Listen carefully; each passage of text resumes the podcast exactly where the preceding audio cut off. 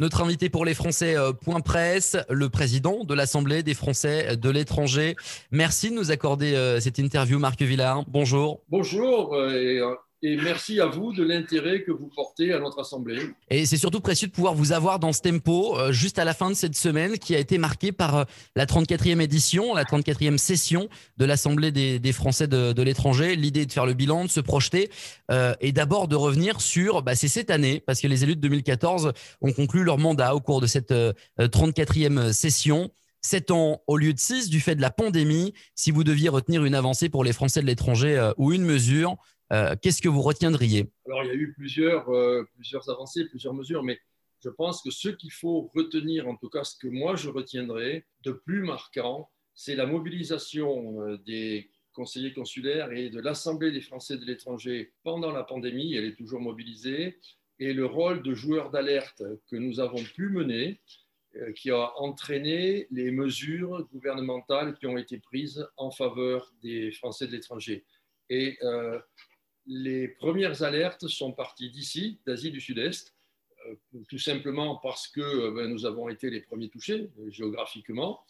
Et tout ce que nous avions préconisé dans une alerte que nous avions lancée auprès du secrétaire d'État a fini par se concrétiser en mesure d'aide, réaménagement des bourses scolaires, possibilité de recours gracieux de ce côté-là, ensuite mise en place d'une aide pour les familles, euh, mise en place d'aide éventuellement euh, aussi pour euh, les familles étrangères. Je crois que c'est ça qui est intéressant de voir que ce rôle de lanceur d'alerte a été, comment dire, nous avons pu l'exercer et nous avons été écoutés. Et je crois que ça, c'est très, très important. C'est un garde-fou supplémentaire, une utilité supplémentaire aux députés, aux sénateurs qui font déjà leur travail de, parlementaire sur les, sur les circos des Français de l'étranger? Je n'emploierai pas du tout euh, le terme de garde-fou, ça n'a strictement rien à voir. Euh, les députés, les sénateurs euh, et nous-mêmes, nous ne sommes pas en concurrence. De toute façon, nous, nous sommes consultatifs.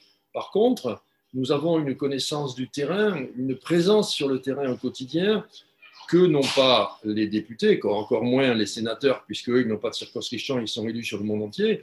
Et donc, nous pouvons, nous, apporter cette connaissance du terrain, nos recommandations, nos propositions aux parlementaires, et nous avons besoin des parlementaires pour que ces recommandations, ces propositions se transforment en texte de loi et en décret. Et le, secrétaire d'État, Jean-Baptiste Lemoyne, euh, l'a bien compris, puisqu'il a mis en place ce qu'on a appelé la commission permanente des Français de l'étranger, qui réunit lors de chaque session de l'Assemblée des Français de l'étranger l'ensemble des parlementaires représentant les Français de l'étranger, le bureau élargi de l'Assemblée des Français de l'étranger, c'est-à-dire euh, euh, son président, ses deux vice-présidents, euh, les membres du bureau et les présidents de commissions, de toutes les six commissions, avec quelques responsables, la direction de la direction des Français de l'étranger, et nous échangeons librement pendant ces réunions. Voilà, donc il n'y a pas de garde-fou, il y a juste une complémentarité. Un maillage supplémentaire, des, oreilles et des yeux supplémentaires pour aider euh, euh, l'État et via les députés et les sénateurs. Donc, on, l'a bien compris. Alors, je, vais revenir sur ce qui a été un petit peu décrié euh, cette semaine. Certains ont, ont, critiqué quelques problèmes techniques lors de l'Assemblée en distanciel et, et quelques, frais sur euh, notamment euh, des boîtes mail. Donc la question se poserait, euh, est-ce que l'AFE ne devrait pas être indépendante et autonome financièrement? Qu'est-ce que vous pensez de, ces critiques et puis bah, de cette demande de, totale indépendance en fait de l'AFE Alors déjà sur les critiques, bien sûr tout est perfectible. Je pense que compte tenu des conditions, cette session s'est pas mal passée. Euh, et d'ailleurs, j'ai reçu beaucoup d'emails, de, messages euh, de mes collègues qui euh, disaient que ça avait été une bonne session, surtout d'un point de vue de la tenue de la session, j'entends les sujets qui ont été traités, la valeur des interventions. Bien sûr, il y a eu quelques petits problèmes techniques. Nous n'avons pas eu cette fameuse mosaïque qui aurait permis à chacun de voir un peu tous les participants. Il y a eu euh, quelques difficultés à, joindre euh, des intervenants euh, qui étaient dans des pays où les liaisons, Internet ne sont pas très très bonnes. En ce qui concerne les emails, etc., je pense qu'il n'y a pas eu de problème particulier, si ce n'est effectivement quand on a envoyé des emails pour les votes, par exemple, une certaine lenteur dans la distribution, mais ça, personne n'y peut rien. Hein. ce sont les opérateurs locaux. Donc, de ce côté-là, je pense qu'il n'y a pas grand-chose à, dire. On peut, effectivement euh, faire mieux et si jamais ça se reproduit, on bénéficiera de cette expérience pour euh, améliorer. Voilà pour cette partie-là. Ensuite, bien sûr, nous aimerions bien avoir la gestion de notre budget euh, mais euh, hélas, ce n'est pas prévu dans les textes. Nous l'avons euh, demandé à plusieurs reprises. Nous avons la capacité d'engager quelques, dépenses, notamment pour, des études, mais ça se limite un peu à ça. mais à vrai dire, ça n'est pas excessivement contraignant. bien évidemment, si nous avions la maîtrise de notre budget, nous ne ferions peut-être pas les mêmes choix d'opérateurs sur euh, les réseaux Internet, sur euh, le site, etc. Mais je pense que toutes les administrations se retrouvent un peu avec le même problème pour ce qui est de cette gestion euh, technique ou administrative de leur assemblée. Mhm. Alors dans ce cas, quel futur vous imaginez pour, pour l'AFE, puisque certains plaident pour sa suppression plus, pure et simple, hein, estimant qu'il y a déjà des sénateurs et des députés et que du coup c'est suffisant. Et pour eux, l'AFE est carrément obsolète. Ça devrait, je pense que ça va vous hérisser que je vous dise ça. Euh, d'autres veulent l'ouvrir au plus grand nombre et voudraient que euh, les 400 conseillers consulaires puissent euh, y participer. Quel est le futur de l'AFE? Quel est votre sentiment sur ces, ces deux propositions? L'une est une critique virulente et l'autre est une proposition de, réforme assez, assez poussée. Euh, de toute façon, la critique virulente et la réforme assez poussée se, se retrouvent finalement. On peut, faire, on peut faire même une seule réponse pour les deux. Euh, c'est vrai qu'en début de mandature, au milieu de la mandature, euh, avec l'arrivée d'une nouvelle équipe, il avait été dit oui, on va supprimer l'AFE, il n'y en a pas besoin, etc. Et petit à petit, par notre travail, nous avons montré, nous avons convaincu l'administration, le secrétaire d'État, que l'AFE était quelque chose d'important parce que c'est un lien de rencontre. C'est le, seul endroit où il y a une rencontre transversale de tous les, enfin, des représentants de tous les pays. On peut échanger, on peut partager des expériences. Donc, de ce côté-là, moi, je pense que euh, l'AFE est positive, elle n'est pas du tout obsolète. Euh, et vous, diriez, pardon de vous interrompre, vous diriez qu'avec cette pandémie et cette crise économique, l'AFE a refait ses preuves, a de nouveau prouvé toute son utilité? Non, on n'a pas attendu. Non, non, non, on n'a pas attendu on n'a pas attendu la crise du Covid. Euh, j'avais eu euh, j'avais eu l'occasion de m'exprimer il y a deux ans pour, euh, à l'occasion du 70e anniversaire de la représentation des Français de l'étranger. Et, déjà, j'avais eu des retours positifs du secrétaire d'État, de la direction des Français à l'étranger sur le rôle justement alors j'ai dit alerteur d'alerte, donneur, euh, lanceur d'alerte, pardon, parce que c'est une formulation facile, mais euh, d'informateur, de relais de terrain, parce qu'il ne faut pas de relais de terrain. Euh, et donc, non, on n'a pas attendu le, Covid. Et en plus, le Covid, ce n'est pas uniquement l'Assemblée des Français d'étrangers, c'est toute la représentation des Français d'étrangers, parce qu'il y a bien évidemment tous les élus de terrain. Ensuite, travailler à 400 à la fois, j'y crois pas. Euh, on réunira jamais 400 personnes à Paris de toute façon, ça me paraît, ça me paraît difficile. Et, euh, travailler en, distanciel et en visio, bon, euh, ça me paraît un peu compliqué. Et le constat que nous avons fait à la fin de cette session, c'est que si nous avons pu travailler de façon, disons, efficace, oui, même si ce n'était pas toujours très confortable, c'est parce que nous nous connaissions déjà, nous nous étions déjà rencontrés et nous n'aurions jamais eu les mêmes résultats si nous ne nous étions jamais rencontrés. Donc pour moi, euh, je pense que l'AFE devrait ou, continuera telle qu'elle est. Et j'ai, par contre, je regrette beaucoup que les conseillers consulaires soient quelque part laissés à eux-mêmes.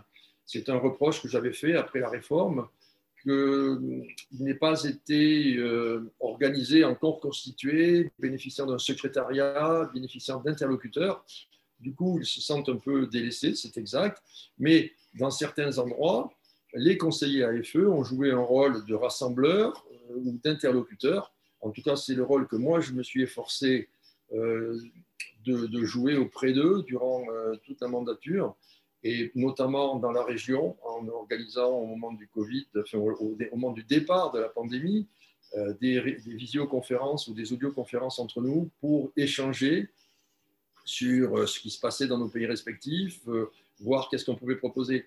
Et je pense que l'avenir, non pas de l'AFE, l'avenir de la représentation des Français de l'étranger, elle passe par ça. Elle passe par un remaillage ou une réorganisation entre les conseillers consulaires qui sont utiles, bien évidemment, parce qu'ils sont auprès des consulats, ils sont entre les consulats, ils font le lien entre les consulats et nos compatriotes, et l'Assemblée des Français de l'étranger, qui, elle, est, euh, je dirais, le lieu de synthèse de tout ce qui remonte du terrain, d'échange, de reformulation pour le reporter vers euh, les parlementaires. Alors, sous quelle forme un, corps constitué euh, des, conseillers consulaires sur ce qui peut se passer au pays, c'est-à-dire une, une, association des maires ou une assemblée des maires Ou alors, est-ce que ça pourrait être le rôle de l'AFE de réunir les conseillers consulaires en plus de l'AFE, hein, sous, sous, la forme d'une autre chambre, on a bien compris, euh, à l'avenir? Pas nécessairement une autre chambre. Ce que nous aurions souhaité, et nous l'avions demandé euh, à l'origine, c'est que sans que cela euh, soit compris comme une demande de hiérarchisation, que les conseillers AFE aient une compétence régionale et la possibilité de se déplacer et de participer au conseil consulaire de la zone dans laquelle ils sont élus. Euh, cela aurait, permis de meilleurs contacts entre les conseillers consulaires et les conseillers AFE, même si les conseillers AFE sont de toute façon au départ conseillers consulaires. Je pense que c'est vers quelque chose comme ça qu'il faudrait aller, euh, pour euh, redonner du lien à ces, au moins déjà au départ par zone. Pardon, allez-y le conseiller, le conseiller AFE deviendrait un, super conseiller consulaire, en fait. Ben non, c'est justement ce que je ne voulais pas entendre dire et que je ne veux pas dire. Il n'est pas question d'être un super. On nous reproche ça. On a fait des, conseillers consulaires à, deux vitesses, etc. Ce n'est pas ça le but, ce n'est pas la question. Euh, y en a d'abord, il y a deux élections. Il y en a qui sont élus à une deuxième, euh, à une deuxième assemblée. Ils sont élus à une deuxième assemblée. Ce n'est pas, pas une hiérarchisation. Euh, et on n'est pas plus payé ou on n'a pas plus d'avantages parce qu'on est conseiller AFE que quand on est conseiller consulaire. Ce n'est pas une hiérarchisation, c'est une organisation du travail. Alors effectivement, on nous dira, ah oui, mais lui, il est le chef de la zone. Ce n'est pas comme ça qu'il faut l'entendre. Donc pas de, pas de, pas de chambre ou d'assemblée des 400, mais par contre plus de dialogue entre euh, pardon, mais je vois pas comment je peux le dire autrement, les simples conseillers consulaires et les conseillers consulaires qui sont aussi conseillers AFE On peut dire, on peut tout bêtement dire entre les conseillers consulaires et les conseillers AFE, sans les qualifier les premiers de simples. D'accord. Euh, voilà. Euh, une chambre de 400, je ne vois pas comment ça fonctionne. Moi, on ne pourra jamais réunir physiquement. On, devra faire de la visio avec des personnes qui ne se connaissent pas. Je pense qu'il y, a plus à faire au départ avec du travail d'échange d'informations, euh, d'envoi d'informations aux conseillers consulaires, que les conseillers AFE, déjà, bénéficient bien évidemment dans leur zone des informations qui remontent du terrain par les conseillers consulaires en dehors de leur pays d'élection à eux, et qu'ensuite les conseillers AFE partagent avec les conseillers consulaires les informations qu'ils ont quand ils sont à Paris ou qu'ils obtiennent. Voilà, et puis que euh, les conseillers consulaires aussi s'intéressent plus au travail des conseillers AFE, parce que j'ai souvent demandé à des conseillers consulaires qui nous critiquaient de façon virulente, euh, vous faites rien, vous servez à rien, on ne sait pas quoi. J'ai dit, vous êtes allé voir notre site internet, vous avez regardé les résolutions, vous avez regardé le travail qu'on fait. On dit, euh, non. Ben oui, mais il faudrait peut-être commencer par là. Hein.